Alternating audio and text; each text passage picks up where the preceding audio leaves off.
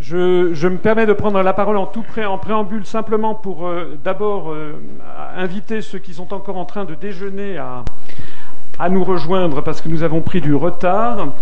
Deuxièmement, je voulais euh, remercier nos invités d'être présents à cette première université de l'Union populaire républicaine, qui est un jeune et petit mouvement. Donc nous avons des petits problèmes peut-être d'organisation par-ci par-là, de retard, mais ça arrive même dans des très grandes organisations. Euh, je me permets donc de remercier euh, autour de cette table Jacques Nikonov, président fondateur d'Attaque et actuellement porte-parole du MPEP. Euh, Inès Benadjaoud qui va faire, qui va faire les, comment dirais-je, la modération des, débats de, de, journaliste à Opinews. je suis ravi de rencontrer Mirette Zaki que je ne connaissais pas et qui est journaliste, qui est du magazine Bilan en Suisse et euh, mon ami Étienne Chouard qui vient également nous parler. Alors, euh, on, est, a été obligé de modifier un petit peu.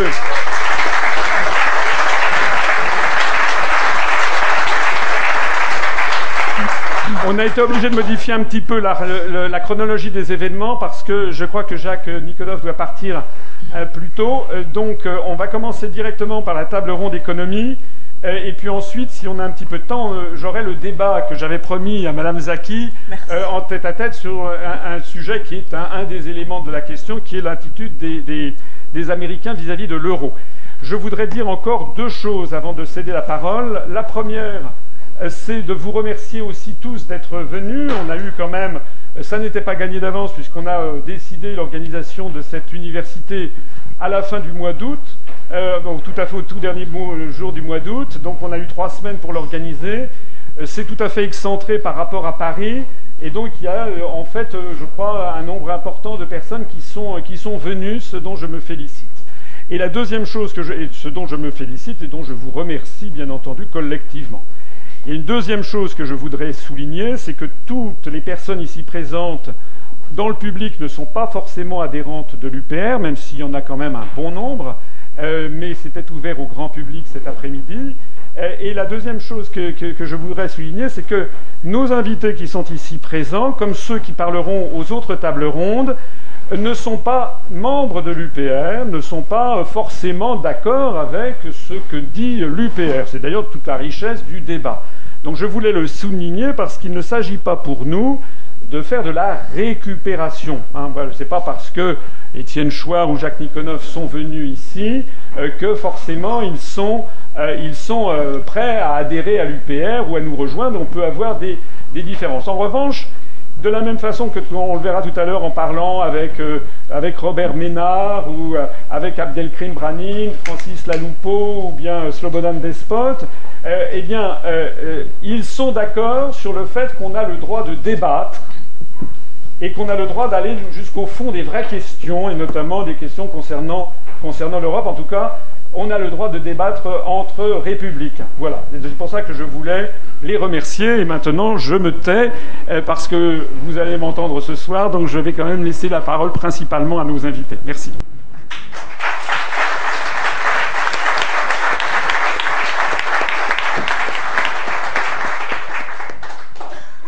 Faut bien un point de départ à ce débat. Hein, et euh, on, va, on, va, essayer de contextualiser euh, les choses pour commencer. Non, vous entendez Vous m'entendez là? C'est bon? Ça, ça sature un peu. C'est bon là C'est bon le son?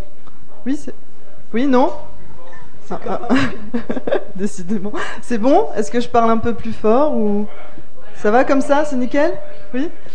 Alors, je disais un peu, pour, faut bien partir d'un, faut bien un point de départ pour nous permettre de contextualiser un peu les choses.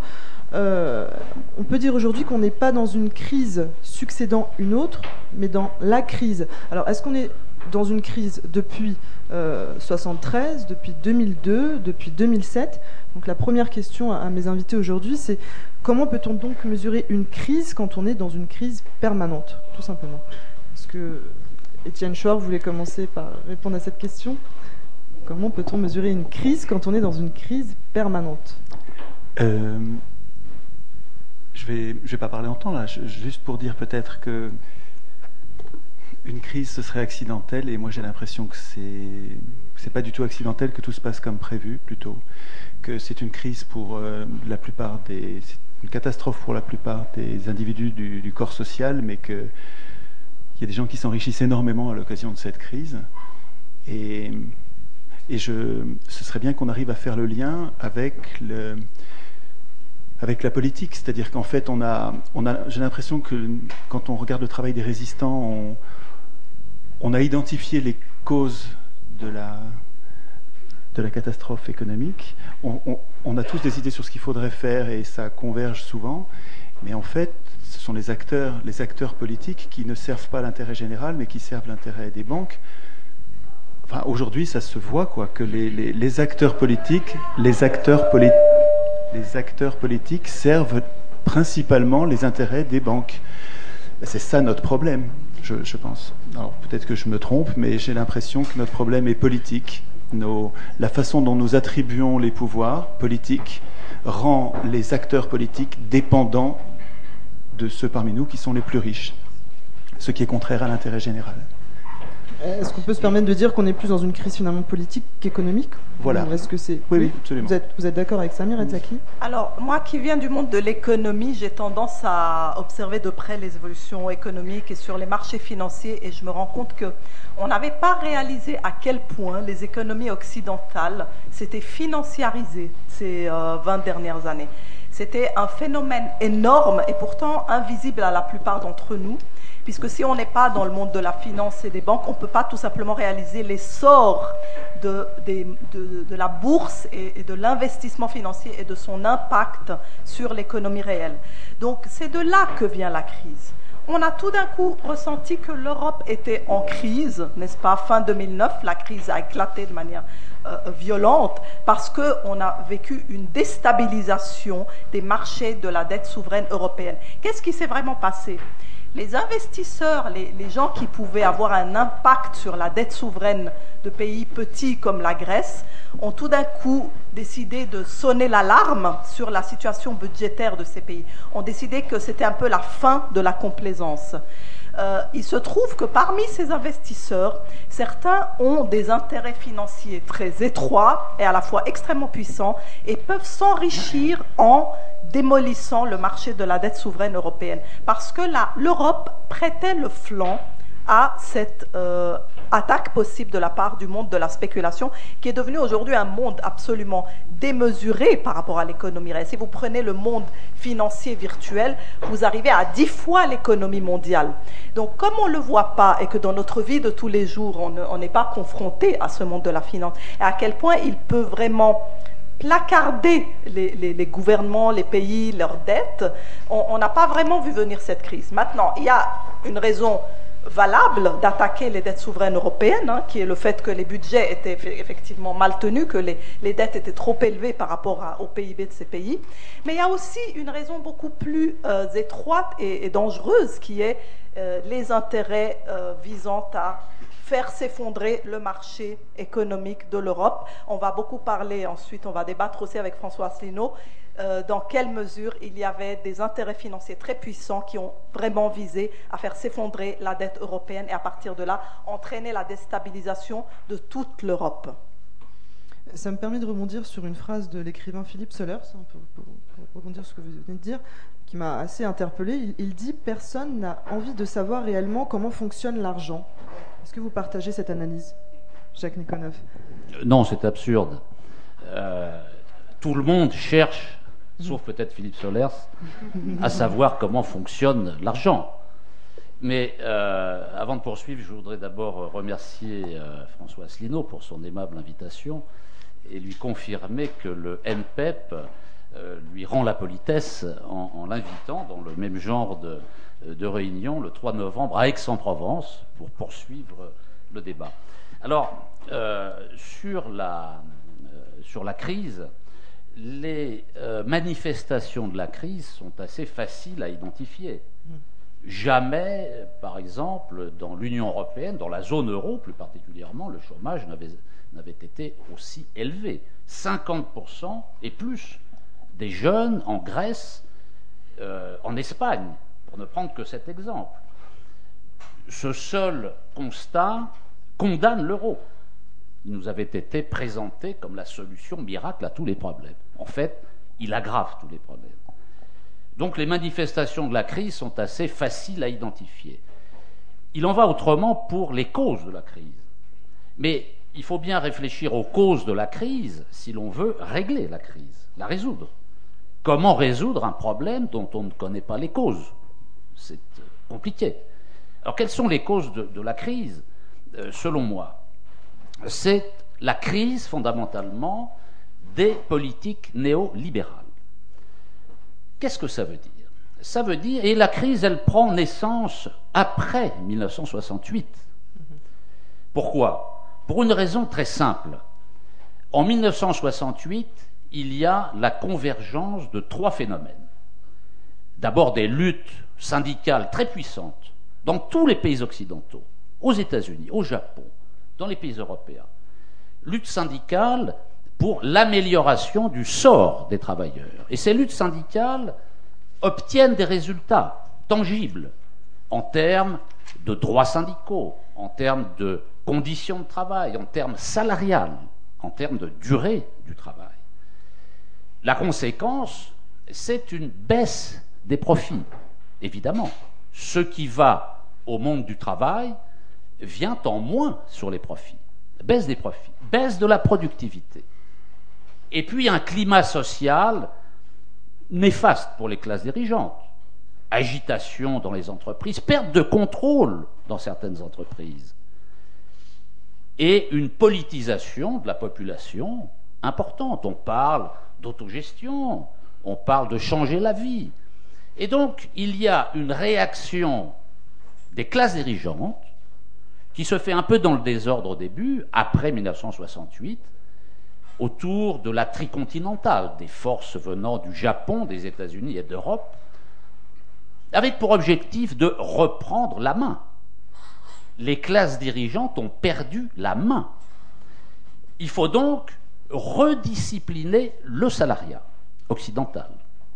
Rediscipliner le salariat occidental essentiellement par la réorganisation du travail à l'échelle planétaire, les délocalisations. Et on va donc assister plus une guerre idéologique massive dans les médias.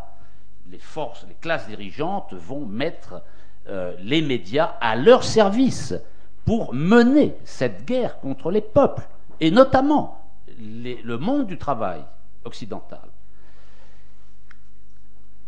Sur quoi va reposer essentiellement les, euh, les politiques néolibérales Sur, je l'ai dit, la réorganisation du travail, c'est-à-dire sur la diminution du salaire et du pouvoir d'achat injecté dans la société. Le résultat, c'est quoi?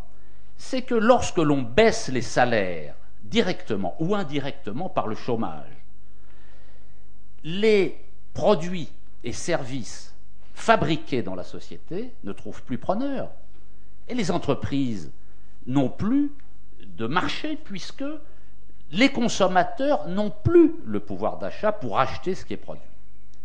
Alors comment vont faire les classes dirigeantes pour résoudre cette contradiction?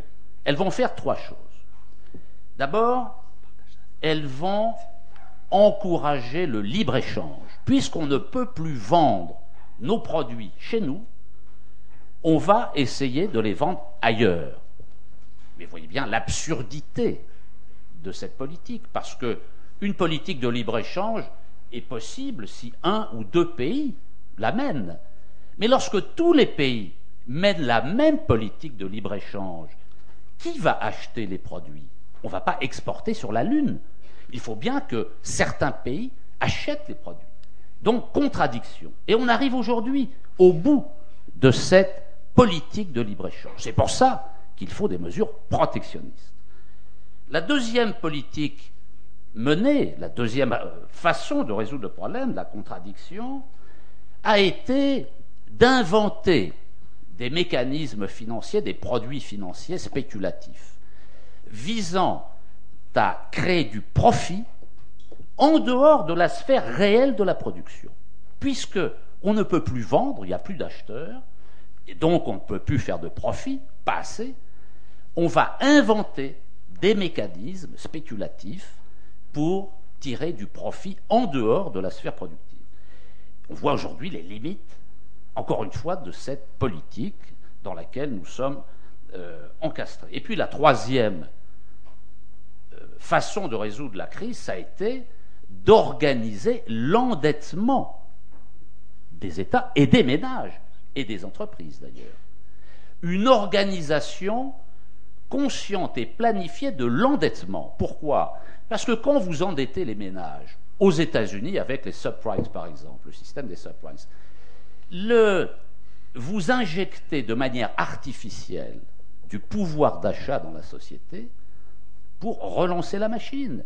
Mais on sait très bien qu'au bout d'un moment, il y a là aussi contradiction. Ça marche quand le marché monte.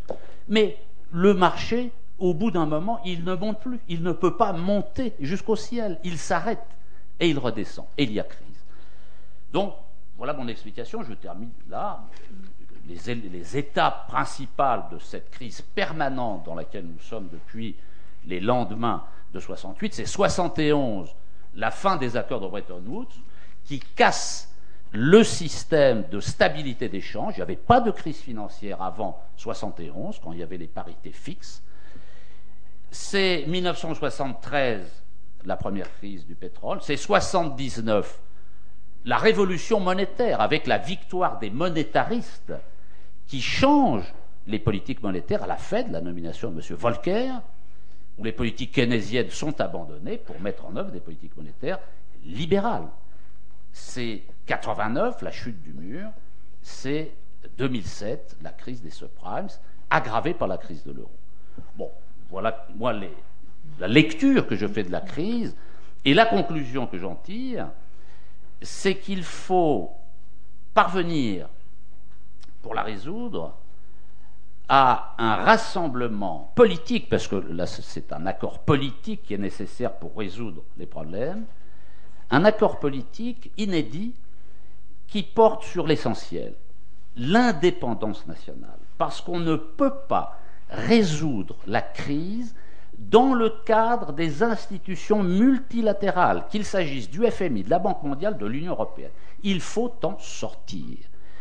Et donc, faire converger les forces pour assurer l'indépendance nationale, sortir de l'OTAN, sortir de l'euro, sortir de l'Union européenne.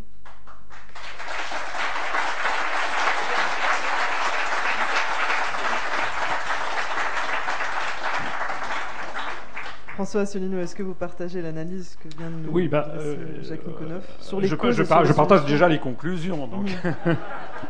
Est-ce que vous partagez les causes déjà pour commencer Oui, euh, oui, je, non, mais je suis, en fait, je suis d'accord avec, euh, je vais faire preuve de d'œcuménisme aujourd'hui. Je suis d'accord avec tout ce qui a été dit auparavant.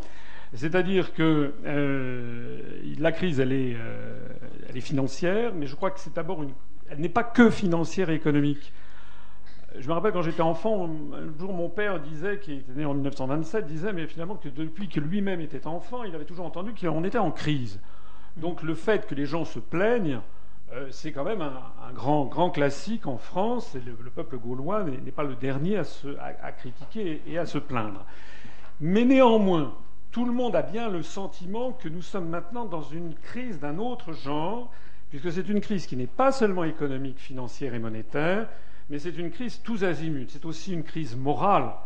C'est aussi une crise sur le, les gens ne voient plus quel est l'avenir. Les gens ne comprennent plus même quelle est l'identité de leur propre pays. Les gens ne comprennent même plus quel est le sens même de la vie. Euh, les gens sont dans, un système complètement perdu et donc je crois qu'il se serait limité euh, le propos que de se concentrer uniquement sur la question économique euh, et sociale, même si évidemment elle est, capitale. Je voudrais rappeler que le mot crise vient du, euh, vient du grec crisis qui veut dire jugement. Hein, donc une crise, c'est le jugement. Pas le jugement dernier, mais ça permet une crise, c'est ce qui permet étymologiquement de juger les politiques qui ont été conduites. Et donc, si nous sommes maintenant dans une crise, une crise tous azimuts dont les orateurs avant moi, et en particulier Jacques Nikonov, a rappelé l'immense gravité, j'en parlerai dans ma conférence de ce soir, en rappelant des chiffres absolument ahurissants, y compris en France, où le nombre de pauvres a augmenté de 440 000 entre 2009 et 2010, selon les toutes dernières statistiques de l'INSEE. Il y a maintenant 8 700 000 pauvres en France, c'est-à-dire qui ont moins de 50% du revenu médian, et l'indice de Gini, qui est un indice qui mesure l'écart, les écarts types entre les plus riches et les plus pauvres, ne fait que qu'augmenter, c'est-à-dire qu'il y a des gens de plus en plus riches et d'autres qui sont de plus en plus pauvres, eh bien tout ceci, c'est le résultat de politiques qui ont été conduites et qui ont été conduites, comme l'a rappelé d'ailleurs Jacques Nikonov, à partir notamment euh, des années 90. Euh, je me permets d'insister sur un élément géopolitique qui me paraît capital, sans mauvais jeu de mots, c'est quand même l'effondrement du camp socialiste. C'est-à-dire que ce qui s'est produit, si l'on voulait résumer, en tout cas c'est ma vision des choses, c'est que le capitalisme avait mené à une situation de plus en plus intolérable au milieu du XIXe siècle, avec notamment le manifeste du Parti communiste de Marx vers 1848, et puis ensuite la montée en puissance des syndicats, des, mouvements révolutionnaires, et, la théorie marxiste qui pensait que le, capitalisme finirait par mener à sa propre perte par la multiplication de ses contradictions. Mais ce qui s'est produit qui n'avait pas été, je crois, prévu par Marx, ça a été la victoire du, Parti communiste, enfin la révolution bolchevique, et ça a été l'après-seconde guerre mondiale, où le camp soviétique, le camp socialiste a tellement pesé, a tellement fait peur en fait au camp capitaliste que celui-ci avait été obligé de s'assagir. Et donc ça a été le développement des politiques keynésiennes, le développement d'un État très redistributif pour corriger les inégalités, l'apparition d'une gigantesque classe moyenne euh, dans les pays d'Europe occidentale et en Amérique du Nord, de telle sorte que cet indice de Gini dont je parlais avec science à l'instant s'est réduit, c'est-à-dire que de plus en plus euh, il y avait un une tendance à l'écrasement des différences sociales, ce qui a été en fait l'apparition des Trente Glorieuses. Or, ceci n'avait pas du tout été prévu par Marx, ce qui a fait qu'on a pensé que la théorie marxiste, en fait, était, euh, était désuète. L'Union soviétique s'étant désintégrée en 1989-91, ce n'est pas un hasard si cette désintégration a justement permis, comme le décrivait d'ailleurs Jacques Nikonov, a justement permis à tous les tenants des politiques ultralibérales de redresser la tête, de, passer par pertes et profits les politiques keynésiennes qui avaient été menées en gros depuis les années 50 et de signer les accords de Marrakech. Enfin, il y a eu le déblocage de ce qu'on appelait le cycle de l'Uruguay euh, qui a eu lieu dans les années 92-93, donc juste après l'effondrement de la menace soviétique, et puis la signature des accords de Marrakech créant non seulement l'Organisation mondiale du commerce, mais surtout la déréglementation généralisée des échanges de capitaux, de marchandises et de services. Et ça a permis quoi? Ben, Ça a permis en fait aux gens qui ont de l'argent, ben, plutôt que de faire fabriquer des objets en France ou en, ou en, Allemagne ou aux États-Unis ou au Canada ou en Italie, ben, de les faire fabriquer en Chine, parce que le hasard de l'histoire a voulu qu'au même moment la Chine se débarrasse de l'idéologie maoïste, et donc de faire ces transferts de, ces transferts de, comment ces délocalisations. Or, tout ceci a été absolument permis et autorisé par ce principe, par cette idéologie qui nous est inculquée depuis 1950 avec la déclaration Schuman et depuis 1957 avec le traité de Rome, qui est une idéologie qui postule l'idée de péremption de l'idée nationale. Et donc, c'est la Commission européenne qui a, topé, qui a, fait qui a, contracté, si j'ose dire, en la, personne du commissaire européen de l'époque qui s'appelait Sir Léon Brittan, avec M. Michael Cantor, qui était le US Trade Representative, c'est eux deux qui ont débloqué ce système. C'est la Commission européenne qui favorise les délocalisations. C'est l'article 63 du traité sur le fonctionnement de l'Union européenne et l'article 32 dont je parle dans mes conférences, je reparlerai encore ce soir, donc les gens qui aujourd'hui vous disent il faut avoir une Europe qui protège, il faut un protectionnisme européen, se moquent du monde, puisque c'est justement l'Europe qui a permis le démantèlement de ces échanges et de ces protections. Voilà ce que je dirais en préambule. Merci. qui veut se tirer rebondir. Hein.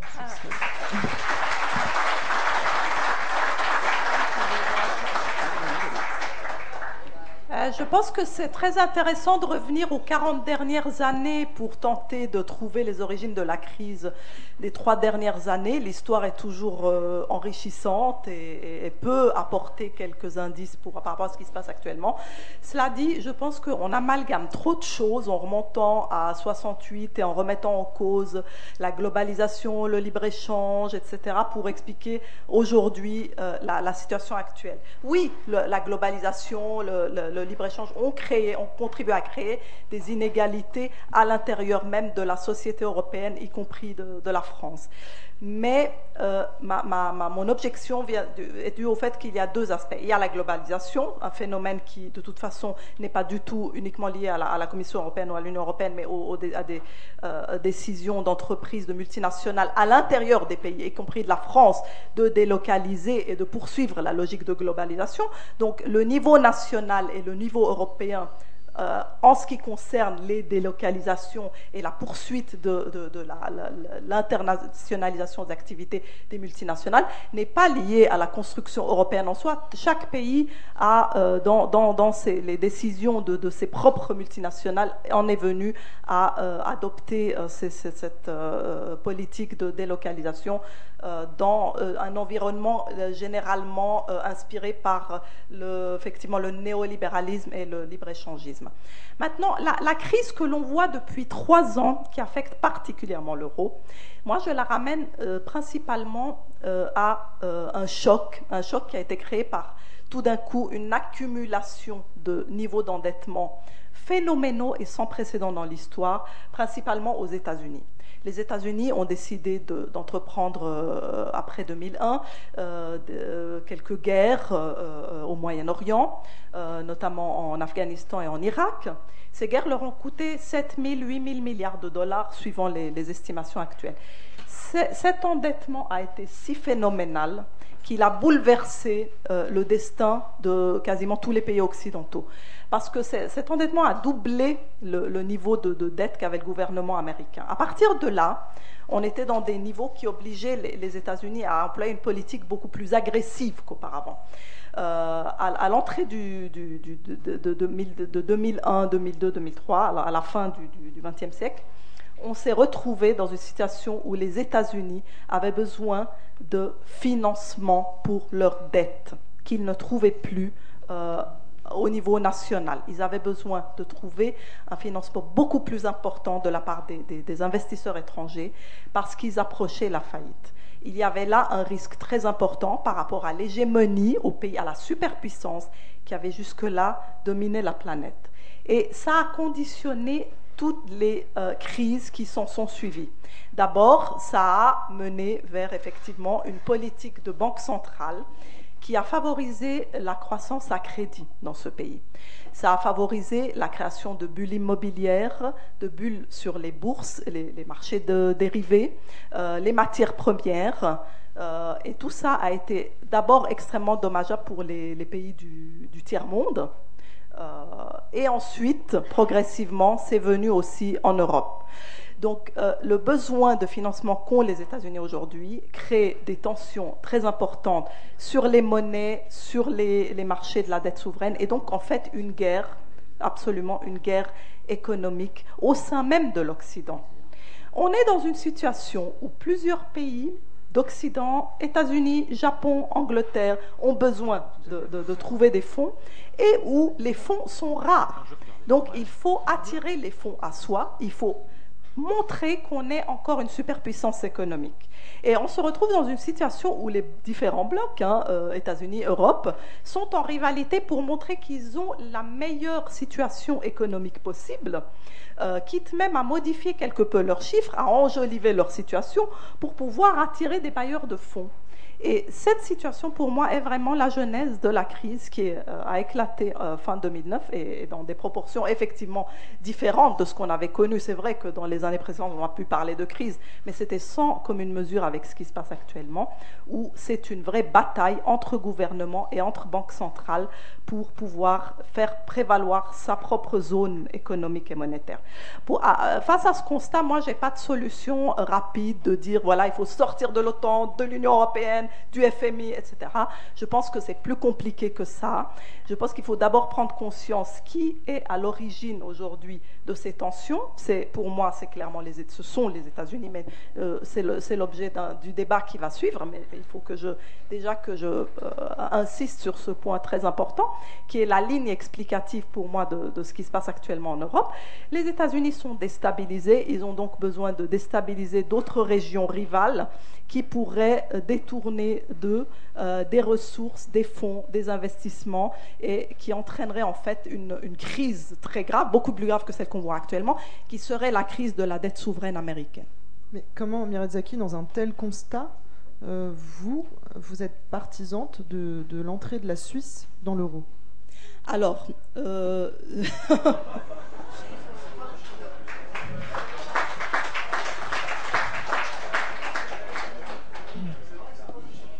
Tout d'abord, la, Suisse, effectivement, n'entrera pas de son propre gré dans l'euro, ni dans l'Union européenne, euh, ni même dans l'espace économique européen, même si elle commence à en rediscuter actuellement. Euh, le fait est que pour un petit pays comme la Suisse, exister auprès d'un bloc puissant comme l'euro, l'Europe, la zone euro, l'Union européenne, a montré que quoi que l'on fasse pour euh, imposer sa souveraineté, son état de droit, ses, lois nationales, euh, le référendum populaire en Suisse, on finit quand même par devoir adhérer à beaucoup, l'essentiel en réalité, l'essentiel des directives communautaires. Donc la Suisse, bien qu'ayant tout fait pour défendre son, droit et sa souveraineté, se retrouve aujourd'hui avec 98% euh, des normes européennes. On est à 98% euro-compatible aujourd'hui, quoi qu'on le veuille, à travers les accords bilatéraux avec l'Union européenne. Et donc, ce qui nous arrive à nous, les Suisses, c'est que nous avons dû, malgré nous, parce qu'il n'y avait pas d'autre voie en dehors des bilatérales. Dès le moment où vous n'adhérez pas à l'Union européenne, vous êtes obligé quand même de négocier avec vos principaux partenaires commerciaux, ce qui a donné lieu au bilatéral. Tous ces accords bilatéraux ont obligé la Suisse, n'est-ce pas, à donc adopter euh, l'essentiel des normes européennes, tout en étant exclu du processus décisionnel. Ce dont les Français se plaignent aujourd'hui du manque de, souveraineté et de démocratie dans les décisions prises euh, en Europe, eh bien la Suisse, en étant en dehors de, l'Europe, subit la même chose tout en ayant, en n'étant pas membre du club, elle se retrouve à devoir adopter les, normes du, marché commun. Euh, donc, je pense que ce n'est pas une question de volonté de la Suisse d'adhérer à, l'Europe, c'est plutôt euh, un entraînement dû aux pressions. Quand un bloc euh, puissant existe et qu'il est à côté de vous et que c'est votre, vos principaux marchés d'exportation, comme l'est l'Allemagne pour la Suisse, que pouvez-vous faire euh, en dehors de faire des compromis et des accords économiques avec vos principaux partenaires?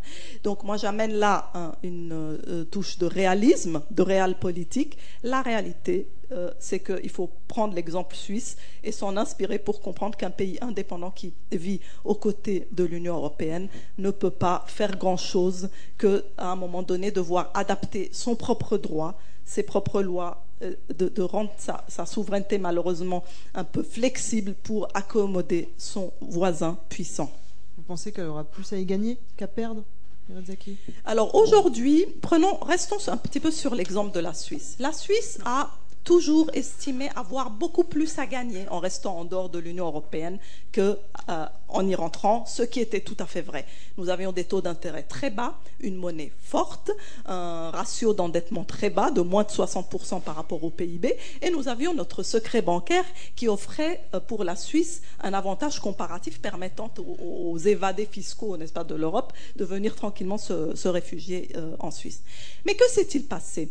Au moment où effectivement l'Europe s'est retrouvée en crise et a éprouvé une urgence de, récupérer des recettes fiscales qui lui échappaient, elle a utilisé toutes sortes d'autres procédés que les procédés euh, de, droit international ou les procédés qui, relèveraient de la démocratie ou de, la diplomatie ou d'accords, de, traités euh, bien, compris entre nations. Elle a euh, exercé des pressions très importantes, elle a fait subir des menaces à la Suisse. Chacun des pays, d'ailleurs, des membres, pays membres étant lui-même puissant, euh, l'Allemagne et la France notamment, ont exercé des, pressions sur la Suisse qui, l'ont obligé à, abdiquer son secret bancaire, euh, secret bancaire que on estime, qui on estime représentait le cinquième du PIB de la Suisse, 20% du PIB, Et donc, nous avons ici un cas concret qui montre qu'un pays qui ne fait pas partie de l'Union européenne, qui a défendu sa souveraineté jusqu'au bout, lorsqu'il est sous pression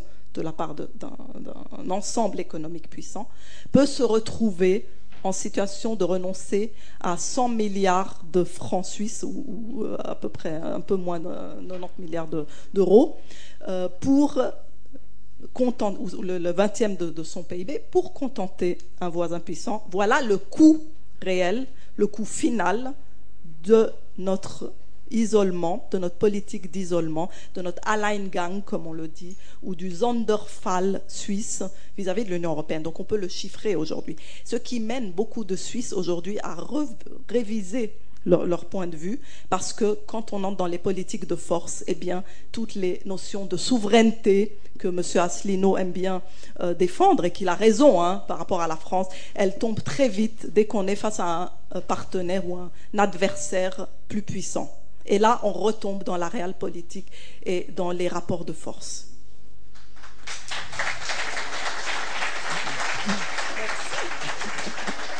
Je, suis très agréablement surprise de recueillir des applaudissements euh, au sein de l'université de l'UPR. Comme quoi. Oui, merci. Étienne Chouard, justement, est-ce que vous pouvez comprendre qu'à l'heure où plusieurs pays se demandent ce qu'ils font encore dans la zone euro, il y a d'autres pays en parallèle qui souhaitent y entrer? Est-ce que vous avez à comprendre un peu le, raisonnement que vient d'exposer ici Meretzaki? Moi, je voudrais faire un, pas de côté pour euh, euh, dire le point de vue des, des gens simples qui se font ravager par la crise. Mm-hmm. C'est un crève-cœur de voir que euh, des analyses aussi lumineuses que celles de Jacques et François sur le plan politique, électoral, ne pourront pas gagner parce que, vous, faute de médias, faute de financement, les, les, les les acteurs, les acteurs politiques qui voient les solutions ne seront pas soutenus par les forces financières contre lesquelles euh, ils luttent.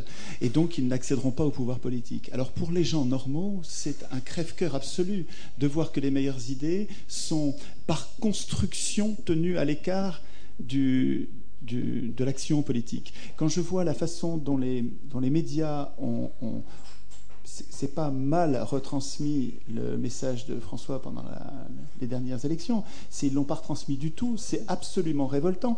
Et, donc ça,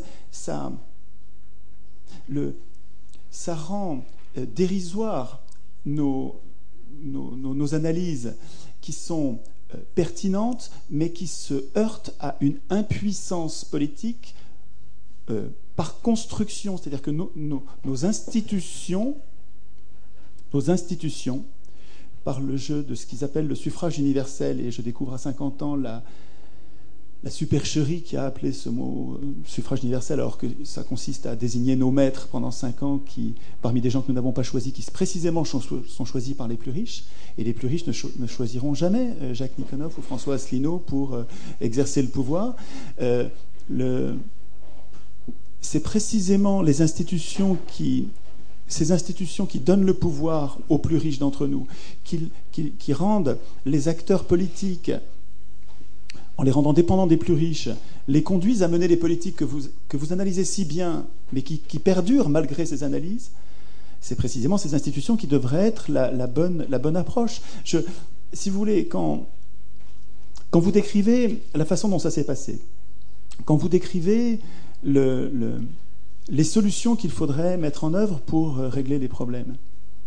On est frappé par la, la, clarté, la pertinence, la, justesse de l'analyse. Euh, mais si vous si vous prenez pas le problème à, l'origine, c'est-à-dire notre impuissance politique, euh, on, se condamne à gesticuler, à, gesticuler en ayant raison, mais à gesticuler. Pendant ce temps, il continue, il continue. Depuis 40 ans, nos parlementaires, nos représentants élus, depuis 40 ans, ils votent des budgets en déséquilibre. Depuis 40 ans, la dette publique euh, augmente, mais elle n'augmente pas par hasard, elle augmente parce que les, députés votent tous les ans, depuis 1974, des budgets en déséquilibre. Progressivement, c'est constitué une dette faramineuse qui... je, pense volontairement, puisque je retrouve le même schéma que ce qui a permis de, maîtriser les, pays du tiers-monde. C'est la même tenaille de la dette qui permet de prendre le contrôle de la politique. Euh, volontairement a mis les, États sous, la coupe des plus riches. Euh, il me semble que les, petits partis euh, qui donnent le spectacle d'être moins, même pas du tout, mais d'être plus, plus indépendants intellectuellement par rapport aux plus riches, devraient intégrer dans dans leur solution la solution institutionnelle. Euh, alors, on a eu déjà une controverse avec euh, François sur le tirage au sort, mais à mon avis, elle n'est pas finie parce que il faudrait que les, certains acteurs politiques, pour arriver à gagner les élections, devraient rendre la confiance, parce que les peuples ont plus confiance envers les hommes politiques, ils voient bien qu'ils perdent à chaque fois, et en, leur offrant de partager le pouvoir. Ce qu'il faudrait, c'est qu'il y ait des acteurs comme vous qui dans leur programme, intègrent pas seulement le référendum d'initiative populaire, mais, euh, des mécanismes de, participation, mais pas fictifs. Tout, ce qui existe pour l'instant en termes de participation des citoyens, c'est de l'escroquerie absolue. C'est-à-dire que c'est jamais impératif, c'est toujours indicatif. Est-ce que vous êtes prêt Est-ce que vous êtes prêt à imaginer de, pour arriver à accéder au pouvoir, de, de le partager avec les. François Asselineau Oui, euh, je, voudrais répondre à ça.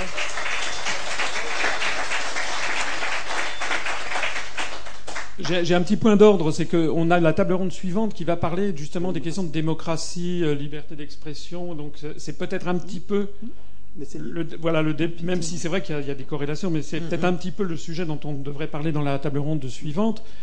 Euh, mais euh, parce qu'on va parler effectivement de ces questions, moi je voudrais quand même dire, pour répondre à, Étienne Chouard, que moi je suis parti de zéro tout seul, comme un grand. On a eu beaucoup d'entraves. Euh, j'observe que ça n'est pas extraordinaire, mais nous avons quand même une université où on a 300, 350 personnes qui vont venir au cours du week-end.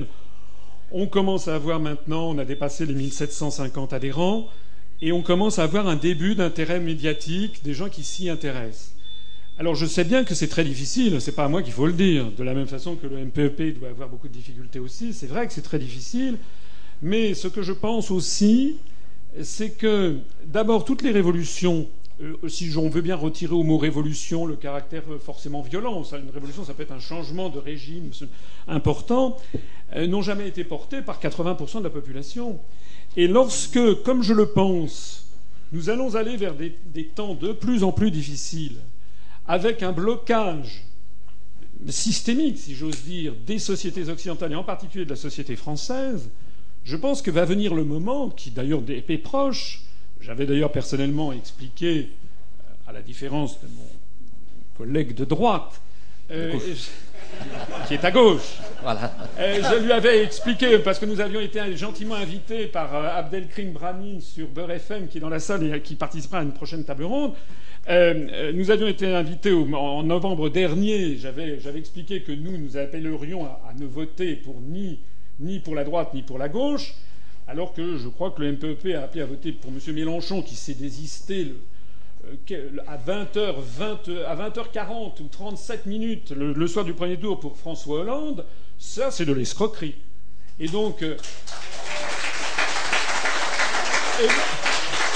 donc je, pense, je pense que comme nous l'avions indiqué, nous, M. Hollande est en train d'administrer la preuve devant l'ensemble des Français que le problème, ça n'était pas de M. Sarkozy. Je ne dis pas ça pour défendre M. Sarkozy, vous l'avez bien compris, mais que le problème vient de plus loin, comme dit Phèdre de Racine, hein, mon mal vient de plus loin.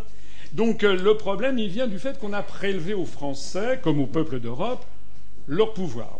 Mais on va parler de ça dans la démocratie, dans la table ronde. Mais je voudrais quand même répondre, parce que je ne peux pas rester laisser sans réponse les propos de Mme Zaki. On aura l'occasion d'y revenir, elle et moi, tout à l'heure. Elle part d'un principe qui, en tout cas je le pense profondément, est erroné. C'est qu'elle part du principe que la construction européenne aurait vocation à faire contrepoids ou à s'opposer aux États-Unis.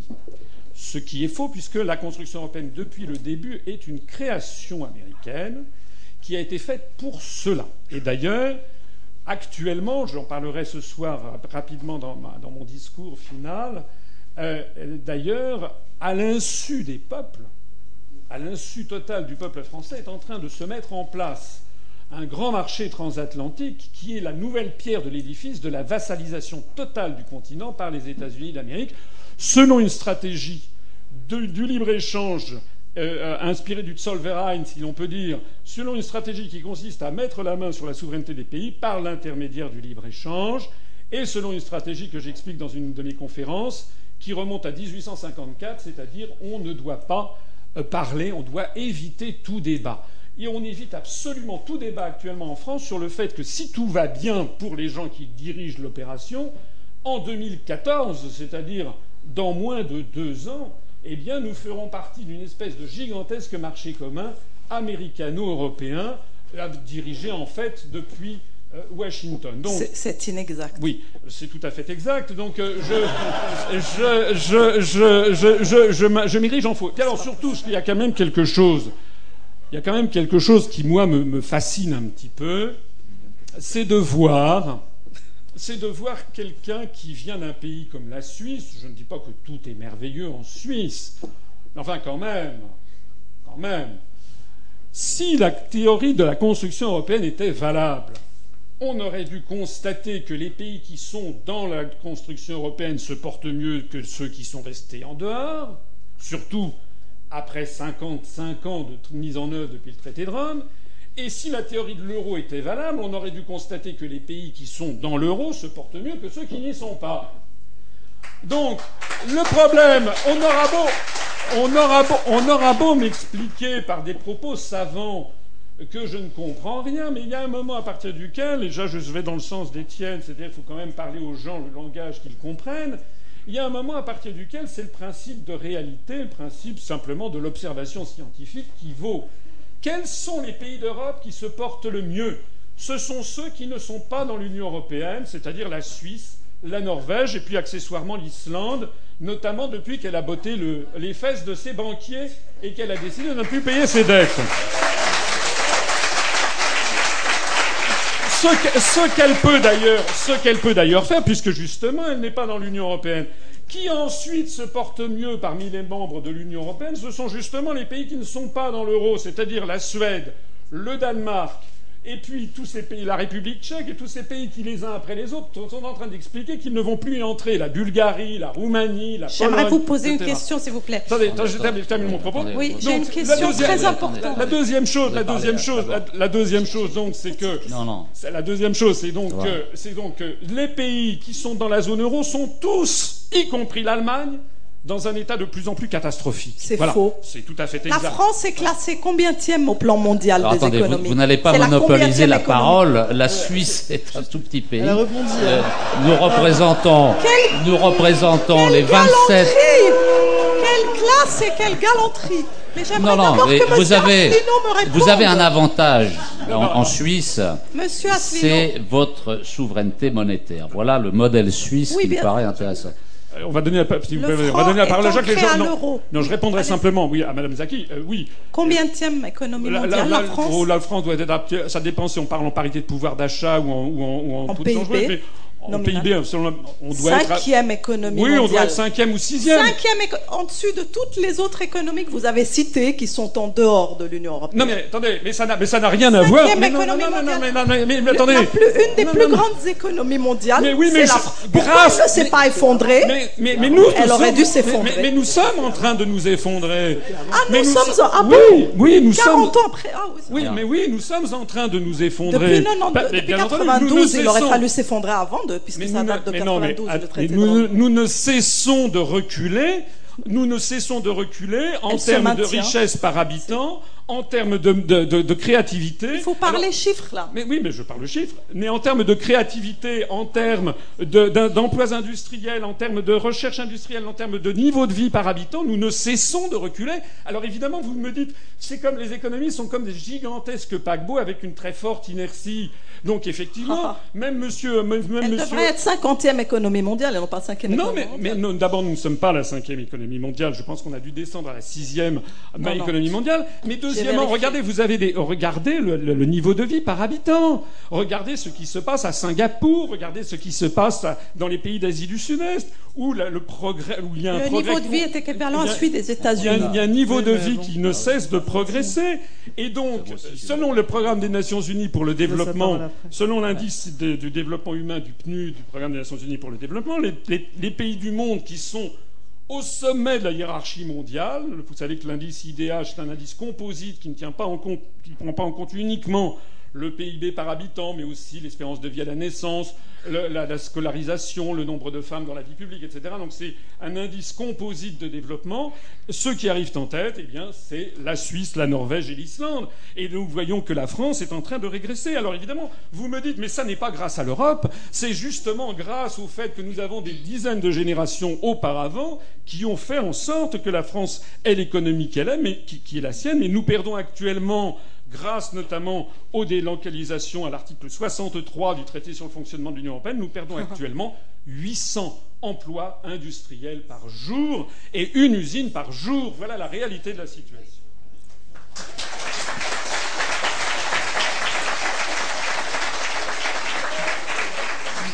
Vous aurez l'occasion de toute façon de faire un face-à-face tout à l'heure. Hein, euh, ça va être musclé. ne vous inquiétez pas, on verra ça après. Jacques Nikonov. Oui, je, suis entièrement d'accord avec euh, François Asselineau. Oui, on avait remarqué. Euh, je veux ajouter un argument. Non seulement euh, les faits témoignent de manière incontestable de la situation dans la zone euro, qui est la plus médiocre du monde, dans tous les domaines. Il suffit de se renseigner. tout le monde peut le constater. Mais j'ajoute un deuxième argument si les citoyens des pays de la zone euro et de l'Union européenne plus généralement étaient satisfaits de la politique menée depuis le traité de Rome, ils donneraient des résultats très intéressants, très importants, majoritairement, ils seraient majoritairement satisfaits de ce que l'on appelle, à tort, la construction européenne ils voteraient massivement aux élections européennes pour témoigner de leur amour de la construction européenne. Or, à quoi assiste-t-on en matière électorale lors des élections européennes depuis la première élection du Parlement européen en 1979 euh, C'est la chute libre en matière de participation. Il y a des pays dans lesquels aujourd'hui il y a plus de 70% d'abstention. 80. Mais qu'est-ce que c'est que cette démocratie? C'est bien là. Ça, c'est la preuve que ce système ne marche pas. Et je voudrais juste donner quelques chiffres euh, à partir de trois sondages qui viennent d'être publiés. Peut-être vous les avez vus passer. C'est très intéressant. Il y a l'enquête traditionnelle une des enquêtes traditionnelles de la Commission européenne. La volonté de conserver l'euro parmi les euh, sondés des 27 pays euh, reste majoritaire. 52% aujourd'hui euh, des citoyens des 27 veulent conserver l'euro. Ils étaient 63% en 2007. Et ceux qui ne veulent plus de l'euro sont passés à 40%. C'est-à-dire que parmi les citoyens des 27 pays de l'Union européenne, près de la moitié sont contre l'euro. Encore quelques mois, et ceux qui sont contre l'euro seront majoritaires. C'est une source d'espoir. Attendez, attendez, attendez, vous n'êtes pas seul. Ensuite, la confiance dans l'Union européenne aujourd'hui n'est que de 31%. 31% seulement des citoyens des 27 pays de l'Union européenne ont confiance dans l'Union européenne. Chute libre. L'image de l'Union européenne est en chute libre, 31%. Bon, je passe le reste des... Deuxième sondage de la fondation allemande Bertelsmann. Que dit cette fondation? Elle dit que 65% des Allemands seraient euh, mieux sans l'euro 50% des Français, 76% des Polonais.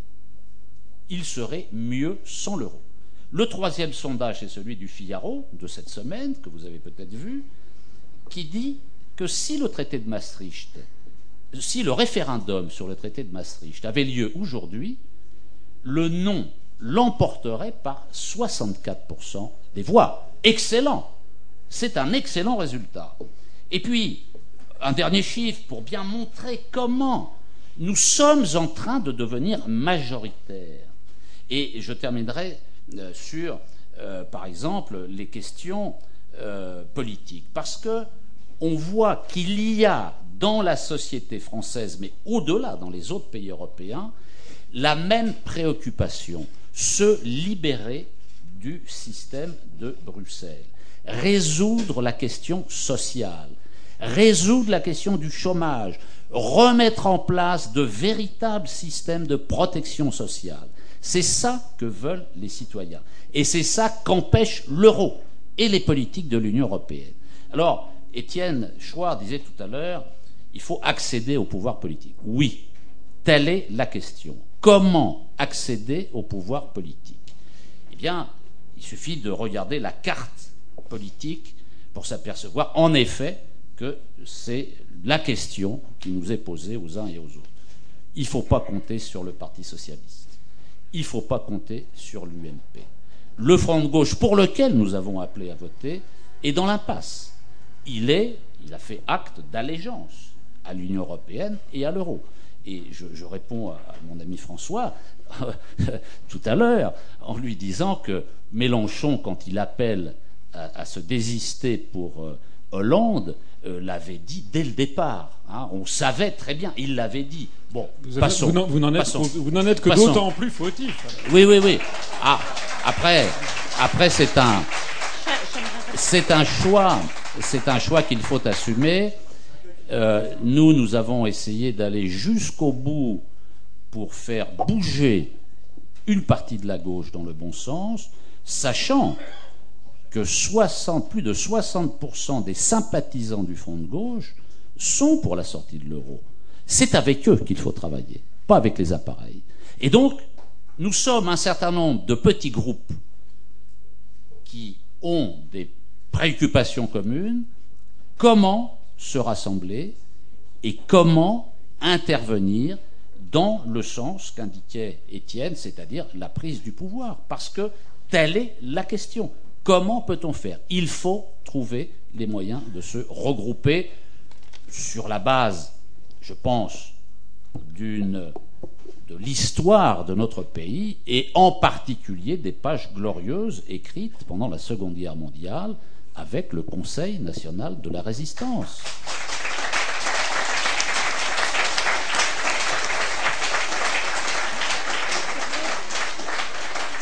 Ça fera l'objet de la, prochaine table ronde, justement. C'est une bonne transition. Vous vouliez des chiffres, Mireille Zaki Oui, j'aimerais répondre, permettez-moi, permettez-moi.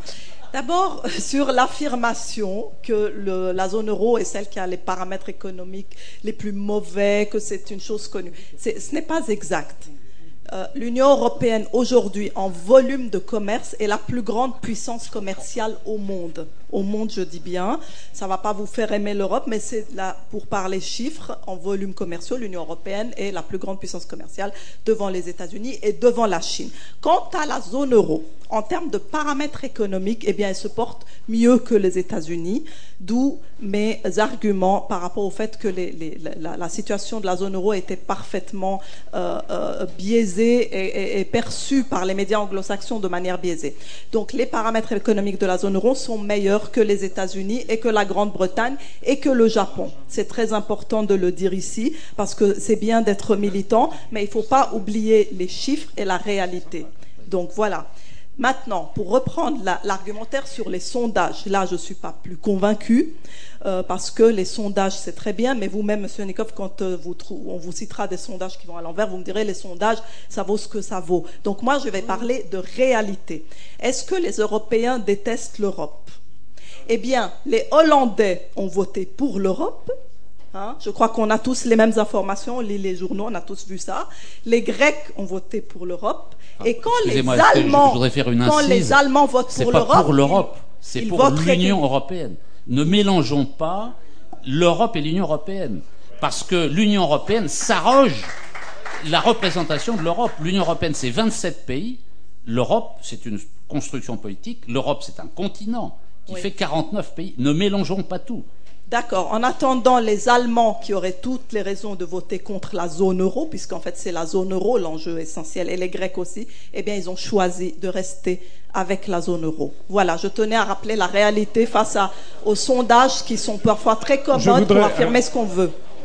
Alors moi je voudrais, je voudrais dire d'abord, non, non, chut. d'abord je rappelle qu'ici il y a tout le monde n'est pas à l'UPR et donc il y a des heureusement et donc il y a même dans le public des gens qui ont applaudi Madame Zaki parce qu'ils sont, ils sont d'accord avec elle donc euh, je demande quand même que on- tout le monde fasse bon accueil à, à- à- voilà, à Madame Zaki. Merci. Deuxième, deuxièmement, deuxièmement, euh, euh, je vais utiliser un petit stratagème chinois qui s'appelle cacher une épée derrière un sourire. Je voudrais la remercier d'autant plus que nous avons sollicité des partisans de l'euro parmi les responsables politiques français pour venir ici. Ils se sont tous défilés. Donc il a fallu trouver un Suisse, une Suisse pour venir, puisque plus personne ne veut débattre. M. Cavada avait d'autres choses à faire. Tout le monde, plus personne ne veut débattre en France, ce qui prouve quand même qu'il y a un petit problème. Troisièmement, s'agissant des, je suis d'accord avec Mme Zaki qu'un sondage, ma foi, ça n'est qu'un sondage. Néanmoins, lorsque le sondage est fait par des, par des groupes qui sont ultra-européistes, euh, on peut imaginer qu'ils n'ont pas, euh, s'ils sont intervenus, c'était pas dans le sens contraire à ce qu'ils pensaient. Mais moi, j'en reviens au vote. Et les Français ont voté non à 55% à la Constitution européenne. Ça Et fait, ça, ça et- fait 10 ans bientôt ça Non, ça fait 7 ans. Oui. Ça fait 7 ans et ensuite sept ans. et ensuite et Huit ensuite ans, oui, ans, oui mais oui mais d'ailleurs ce qui a été décidé ensuite c'est qu'on ne leur soumettrait plus moins on ne soumettrait plus ensuite au référendum des Français. C'est ça qui a été décidé donc on a simplement cassé le thermomètre. Quant aux élections on sait très bien, je reparlerai ce soir, on sait très bien comment les élections, et Étienne a parfaitement raison d'ailleurs de le rappeler, comment on met, les on met sous pression les électorats d'une façon absolument insensée, que ce soit en Grèce, puisqu'en Grèce, on a expliqué aux Grecs que s'ils ne votaient pas, c'était la fin de la- c'était l'apocalypse. C'est ça qu'on leur a expliqué. Et on leur a fait le même coup qu'en France. C'est-à-dire qu'on a diabolisé toute sortie de l'euro en, établissant dans la tête des gens l'équation sortir de l'euro égale Troisième Reich égale chambre à gaz. C'est exactement ce qu'on nous a imposé en France depuis 1983 avec la médiatisation du Front National, et c'est ce qui est en cours en ce moment en Grèce avec la médiatisation d'un mouvement politique qui s'appelle Aube Dorée, dont j'aimerais savoir qui le finance. En tout cas, on sait qu'il y a plus de 50% de policiers dedans, qui sont probablement sur commande, et pour mettre dans la tête des gens que si jamais on est contre le processus européen, c'est forcément que l'on que a des faveurs, on caresse des projets dignes du Troisième Reich. Donc c'est de ça qu'il s'agit. Il s'agit d'une manipulation permanente et constante qui tend à diaboliser toute idée qui serait contraire à l'idée de la fédération européenne sous suzeraineté américaine. C'est de ça qu'il s'agit. Et c'est justement, moi, ce que je vois, c'est à quel point d'un seul coup nous faisons revenir à la politique des gens qui, quand ils nous écoutent, disent enfin, je comprends ce que je ne comprenais pas parce que les médias nous le cachent. Voilà.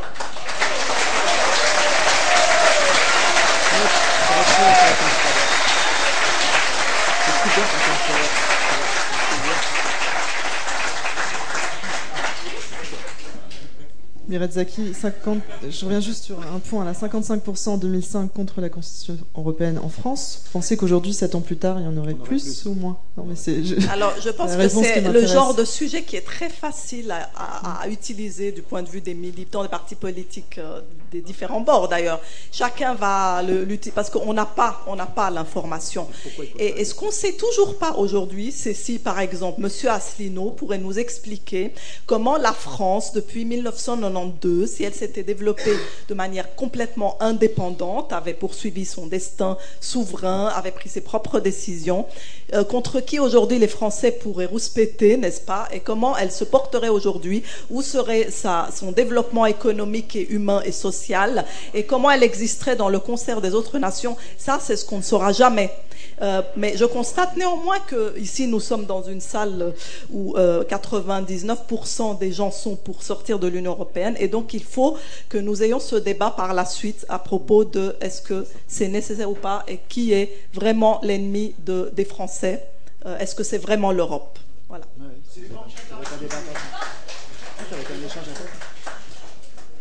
Euh, je, voudrais, je, voudrais, dire aussi un petit élément sur la question de l'Union européenne, parce que je n'ai pas, pas, répondu à Mme Zaki tout à l'heure sur la question des normes euh, qui s'imposeraient à la Suisse. Euh, c'est la, la, construction européenne et l'Union européenne ne sont pas uniquement des normes, par exemple en matière de, de commerce. De, de commerce hein, la, les normes, les prises d'IN ou les choses comme ça, ça c'est une chose. Mais l'Union européenne est, une, est, est un processus qui phagocyte les unes après les autres toutes les politiques. Et par exemple, la, France, parce qu'elle a, qu a, désobéi au traité, n'est pas actuellement en Irak, mais normalement sous, sous l'empire du traité de Maastricht, notamment du deuxième pilier, normalement nous aurions dû envoyer des soldats en Irak. Par solidarité européenne et euro-atlantiste, et nous serions donc lancés dans une guerre absolument scandaleuse et illégale au regard du droit international, ce que la Suisse n'est pas du tout astreinte à faire. Donc il faut parler de l'Union européenne pas seulement sur les questions de normes économiques, je suis d'accord d'ailleurs, vous nous faites en fait, je sens venir le petit procès habituel qui consiste à dire Ah, vous voulez sortir de l'Union européenne, donc vous voulez devenir la Corée du Nord. Bon. Eh bien, non, non, non, non, nous ne serons pas la pas Corée du, du, Nord lorsque nous serons sortis de l'Union européenne. De la même façon, c'est aussi, c'est exactement, je le dis souvent, c'est comme si vous habitez dans un immeuble où il y a 27 copropriétaires et puis quelqu'un dit vous allez vous tous vous transformer en communauté hippie, vous allez enlever toutes les fenêtres, toutes les portes et tout le monde va vivre les, uns chez les autres. Et si vous disiez ben non, moi je préfère rester chez moi et que quelqu'un lui dise ah mais comment ça vous voulez donc rentrer au Carmel? Non, c'est pas parce qu'on veut avoir sa propre souveraineté, être chez soi, que l'on s'enferme et que l'on se ferme du monde. On peut d'ailleurs avoir, et j'y reviendrai tout à l'heure, dans la table géopolitique. On peut d'ailleurs avoir des liens. Je m'étonne d'ailleurs, Madame Zaki, compte tenu oui. de vos origines, que vous ne le souligniez pas. On peut d'ailleurs avoir des liens, comme c'est le cas des Français, avec les pays du monde, du monde arabe, avec les pays d'Afrique, qui sont de très loin beaucoup plus importants pour la France que les liens avec la Slovaquie ou l'Estonie. Donc c'est une construction totalement artificielle, et c'est justement le fait d'être dans ce périmètre artificiel de de pensée typiquement anglo-saxonne, puisqu'il s'agit en fait d'un apartheid qui ne dit pas son nom, qui laisse entendre que nous avons des liens, une affinité forcément supérieure avec les pays baltes ou avec les Américains de Californie, plutôt qu'avec les Tunisiens qui parlent tous le français. Il y a un petit problème derrière. Qu'est-ce qui se cache derrière ce, cet, cet aspect-là? Ça, vous ne voulez pas en parler. On va ce parler sont des après sujets de, géopolitiques. de l'Euroland, de la politique de défense commune de l'Euroland. Il y a beaucoup de choses à dire là-dessus. Ce sera une suite. Euh, oui. Il nous reste un petit quart d'heure. Vous aviez émis euh, tout à l'heure le souhait de donner la parole au public. Est-ce qu'on peut mmh. faire passer deux, trois questions avant que vous vous en alliez Parce que deux, trois questions. Oui. Oui. Je vais en parler à Mira Misaki. Là. Oui. Elle a parlé comme quoi de, de qu'il fallait qu rentre, que la Suisse rentre dans l'euro, dans l'Europe, que, que, si elle était rentrée dans l'Europe, les 20% de je sais pas combien de milliards. Les 20%, euh, 100 milliards sur 600 milliards de PIB. Milliards, ils seraient restés. Oui. Alors qu'en en réalité, euh, les anglo-saxons oui. On fait en sorte que les paradis fiscaux anglo-saxons, ça profite à. Ils ont pénalisé les paradis Alors. fiscaux non anglo-saxons. Exactement. Pour que l'argent des euh, paradis de fiction anglo-saxons aille dans les paradis fiction anglo-saxons. Ça a été fait exprès. Donc, euh, Tout à fait. Ça aurait été dans l'Europe ou pas dans l'Europe.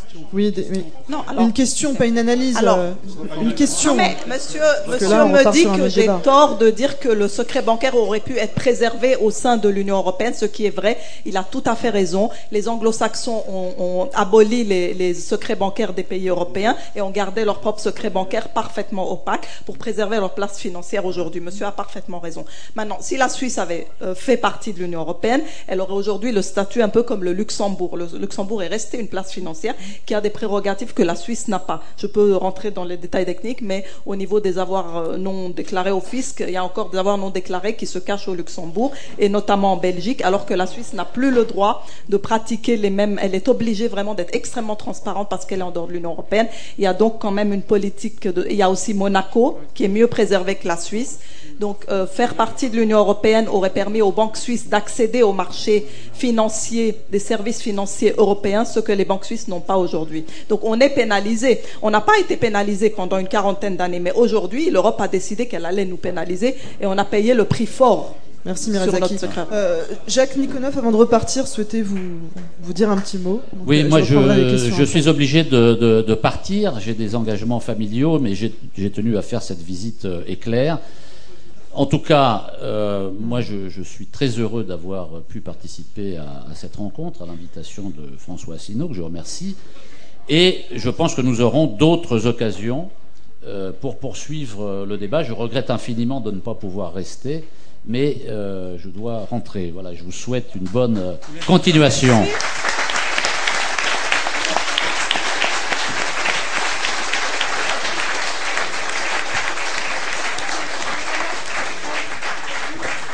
Non, non, non, non, non, on prend pas la parole comme ça. Hein. Vous, avez, vous, avez, déjà eu le droit à une question. non, non, on passe le tour. Non, non. Non, il n'y a pas juste un truc par rapport à. Oui, madame. Ah. C'est pas moi qui ai dévié le sujet, c'est vous. Avez pris l'exemple du front de gauche en disant les militants sont pour la sortie de l'euro et pas l'appareil. Donc c'est avec les militants que vous discutez et pas avec l'appareil. Alors j'aimerais comprendre pourquoi vous et M. Asselineau, vous prétendez accéder au pouvoir, donc être un appareil, d'accord? Et, dans, cette perspective, comment est-ce que vous avez l'intention de devenir écouteur du peuple et de lui donner la parole et le pouvoir de décision? Ça, ça, on traitera cette question-là dans la table ronde démocratie. Oui, oui, oui. Mais il a son train à prendre, il, il pourra. Merci. Il, faut, il, a un train à prendre, hein, donc il peut pas vous répondre. Il faut des questions, des questions uniquement sur la table ronde économie pour l'instant. Hein, la table ronde, de, ah, ça sera ensuite. Il vous répondra dans la table ronde démocratie, euh, Madame. Euh, oui.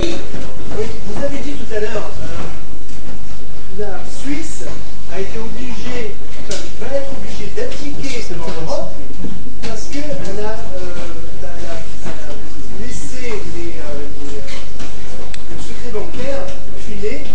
en 2007, les États-Unis ont tapé du poing sur la table euh, pour enlever le secret bancaire.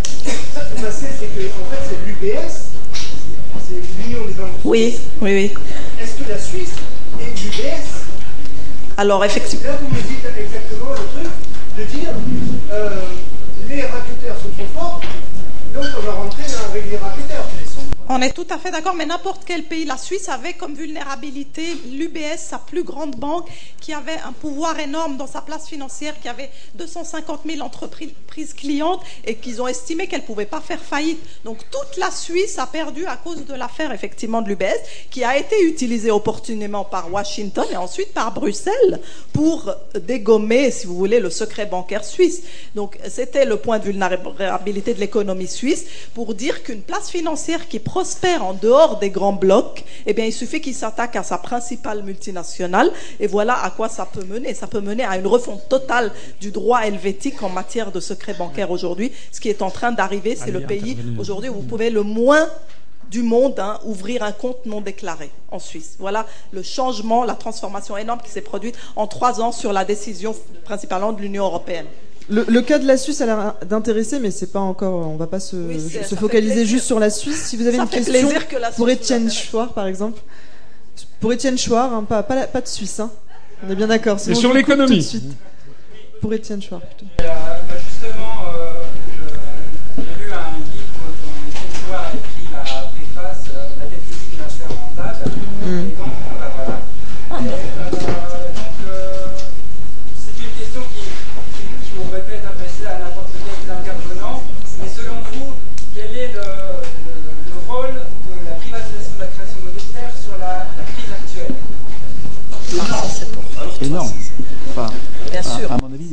Puisque c'est. Enfin bon, je, peux faire court, hein, mais euh, à mon avis, la privatisation de la création monétaire, ou autrement dit, l'abandon par les acteurs politiques de la création monétaire à des acteurs privés, euh, fait perdre aux États leur euh, souveraineté finalement, parce que la souveraineté politique procède de la souveraineté monétaire et pas l'inverse. Et en, abandonnant la création monétaire à des acteurs privés, les, représentants politiques ont lâché l'essentiel. Euh, tout le reste suit. Euh, et donc je pense que c'est si on cherche la, cause des causes, moi je remonte plus loin encore, puisque je reviens à, la, conscience des gens du fait qu'ils doivent écrire eux-mêmes leur constitution. Ils doivent, les citoyens ne, pourront gérer leurs affaires de façon indépendante que quand ils écriront eux-mêmes la Constitution. Mais sans aller jusque-là, on peut déjà au moins effectivement euh, repérer dans les causes centrales de la, de la crise, la crise entre guillemets, l'immense puissance économique qu'a donnée l'appropriation de la création monétaire à certains acteurs et qui leur a permis de prendre le pouvoir politique et d'accroître encore par un cercle vicieux enfin vertueux pour eux et vicieux pour nous, euh, leur puissance euh, politique, économique. Le, mm, donc c'est très lié. À, mon avis, c'est très lié. Je ne sais pas ce qu'en pense François. Mais... Oui, sur ces questions, sur ces questions de, de, dette et de création monétaire, euh, je crois qu'il faut, insister sur deux trois choses. C'est que lorsque les États-Unis ont, ont, rompu les accords de Bretton Woods de 1971, euh, d'abord, ils l'ont fait parce qu'ils ont attendu que De Gaulle dégage de la scène, puisqu'en fait, ils avaient créé de la monnaie de façon euh, qui ne peut. Normalement, vous savez que le dollar était librement convertible en or. C'était l'étalon de change-or qui avait été fixé par les accords de Bretton Woods de 1944. Et à partir du milieu des années 60, déjà, ils avaient émis plus de dollars qu'ils n'avaient dans caisse or ce que De Gaulle avait souligné dans sa conférence de presse du 4 février 1965. Et s'ils l'ont fait, c'est d'ailleurs pour un motif qui est exactement comparable à celui que Mme Zaki rappelait tout à l'heure au sujet des guerres en Afghanistan, c'était dans les années 60 les, euh, les dépenses extraordinaires qu'ont commencé à occasionner notamment euh, la guerre du Vietnam. Alors, les États-Unis ont brisé les accords de Bretton Woods, mais ils ont un argument, ils avaient un argument qui reste valable, qui n'est pas sans valeur, c'est qu'il est difficilement, il est difficile à concevoir que l'on puisse faire dépendre la création monétaire d'un matériau physique, et notamment de sa production, de sa découverte. Donc il y a toute une théorie monétaire et financière sur le sujet, c'est que euh, c'est un peu absurde que les besoins monétaires doivent être en réalité déconnectés de cet agrégat physique et donc il y a eu la volonté de transformer l'or dans ce que Keynes appelait une relique barbare, c'est-à-dire le traiter comme une matière première comme les autres. Alors le problème, c'est qu'une fois qu'on a, comme disait, comme dit l'autre, quand, on, quand on a franchi les bornes, il n'y a plus de limite. C'est-à-dire que ça avait effectivement des inconvénients, mais la suppression a aussi des inconvénients qui sont colossaux puisque s'il n'y a plus de limite à la production monétaire, ben on peut en créer, en créer, en créer jusqu'à jusqu'à ad infinitum. C'est donc la raison qui a été techniquement mise en avant dans les années 72 et 73 pour que, en France, a été cette fameuse loi de 1973, mais tous les États, les uns après les autres, ont fait pareil, puis ça a été gravé dans le marbre du traité de Maastricht, et qui a été de, euh, en fait, retirer aux États le pouvoir de création monétaire pour qu'ils se financent sur les marchés avec des taux d'intérêt, de telle sorte que l'on pensait que ceci assagirait les États et les forcerait justement à, ne pas s'endetter, à ne pas faire de déficit. Ce qui, comme l'a rappelé Étienne, n'a pas été le cas, puisque, comme il le rappelait tout à l'heure, depuis maintenant 1974, on vote constamment des budgets en déficit. Alors la réalité, c'est que la situation et l'inflation a décuplé. Voilà. Alors ça veut dire que oui, oui, l'inflation, ça veut dire que le sujet est assez complexe. D'ailleurs, s'il était simple, il aurait été quand même, il serait facile de trouver une solution. Il est d'autant plus complexe qu'un système monétaire international, par définition, nécessite l'accord de, tous les principaux États du monde, à commencer par les États-Unis d'Amérique, qui sont le premier à bénéficier de la situation actuelle et du privilège dollar, puisque en fait, ils peuvent s'endetter sans et racheter par appartement le monde entier jusqu'à ce qu'ils aient maintenant des, dettes extraordinaires détenues notamment par les Chinois ou par les Japonais ou par beaucoup de peuples du monde de cette monnaie qui ne vaut qui ne vaut plus rien. Donc tout le monde, on est dans une situation qui je n'ai pas pour l'instant trouvé dans la théorie qui que ce soit, y compris des prix Nobel, qui sache exactement comment en sortir, puisque à la fois tout le monde sait bien que le système est au bord d'une explosion générale, euh, puisque le dollar potentiellement ne vaut plus rien, mais qu'on euh, ne sait pas non plus pas très bien comment on pourrait le, remplacer. Voilà, en tout cas, mon apport à ce, à, ce, à ce débat. Ce qui est certain, c'est qu'il vaut mieux, dans la conjoncture actuelle, avoir un petit peu d'or avec soi.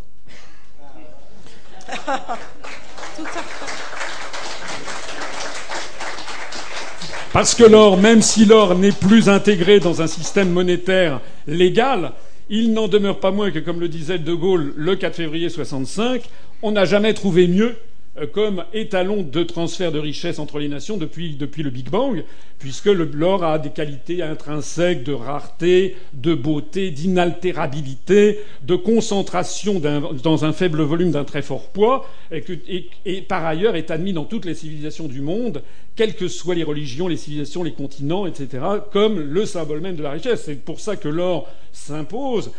Et surtout, si vous avez de l'or, gardez-le. Ne faites pas. Moi, je vois fleurir dans toutes les villes de France des magasins qui veulent vous racheter votre or. S'il y a une floraison de magasins qui veulent vous racheter votre or, c'est Caranguille sous roche.